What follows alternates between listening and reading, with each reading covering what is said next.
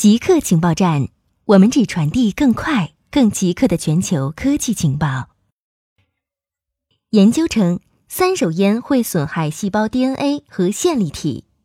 加州大学河滨分校的一项随机临床研究表明，三手烟会改变人类鼻上皮细胞的基因表达，进而对这些细胞造成损害。所谓的三手烟，是指烟民吸烟后残留在衣服、头发。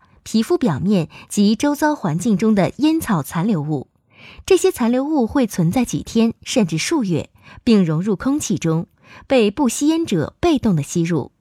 一个人的生活环境中若有烟民存在，那么他就很难完全避免接触三手烟。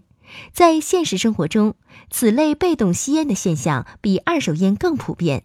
在研究中，研究小组发现，不吸烟的人只要持续吸入三手烟三个小时。其鼻上鼻细胞的基因表达就会出现显著变化。研究人员还发现，短时间的三手烟暴露也会影响线粒体。百度称，其智能红绿灯减少交通延误时间百分之二十至百分之三十。在二零一九百度 AI 开发者大会上，百度创始人李彦宏表示，百度已在多个城市达成了智能红绿灯的落地，比如在河北保定。智能红绿灯的运营对提升交通效率有明显的效果。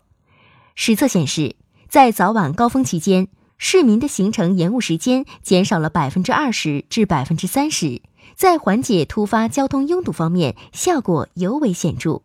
相信不久的将来，随着更多区域的红绿灯接入智能控制，改善交通延误的效果也一定会越来越好，更多人能享受到更高效。更宜居的城市生活。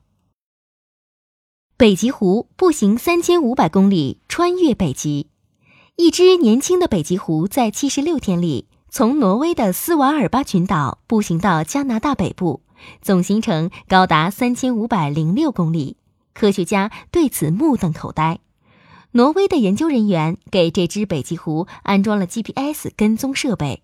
去年三月，在斯瓦尔巴群岛主岛斯匹茨卑尔根岛的东海岸将其释放。这只一岁大的狐狸只花了二十一天就抵达了格陵兰岛，行程一千五百一十二公里。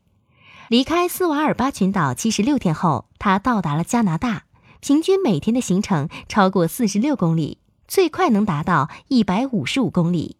科学家对此感到无法想象，他们以为狐狸已经死了。或者搭乘了船，但该地区没有任何船。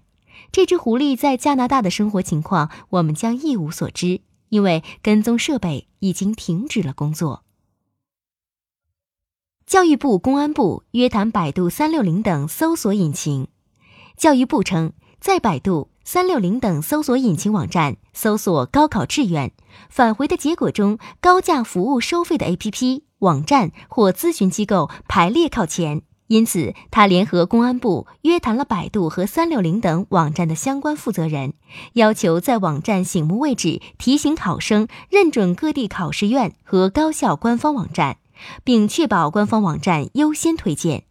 教育部表示，他还将会同中央网信办和国家市场监督总局等部门，对有关志愿填报指导 APP、网站和机构进行调查，对存在违法行为的，将予以坚决打击。固定时间，固定地点，我们下次再见。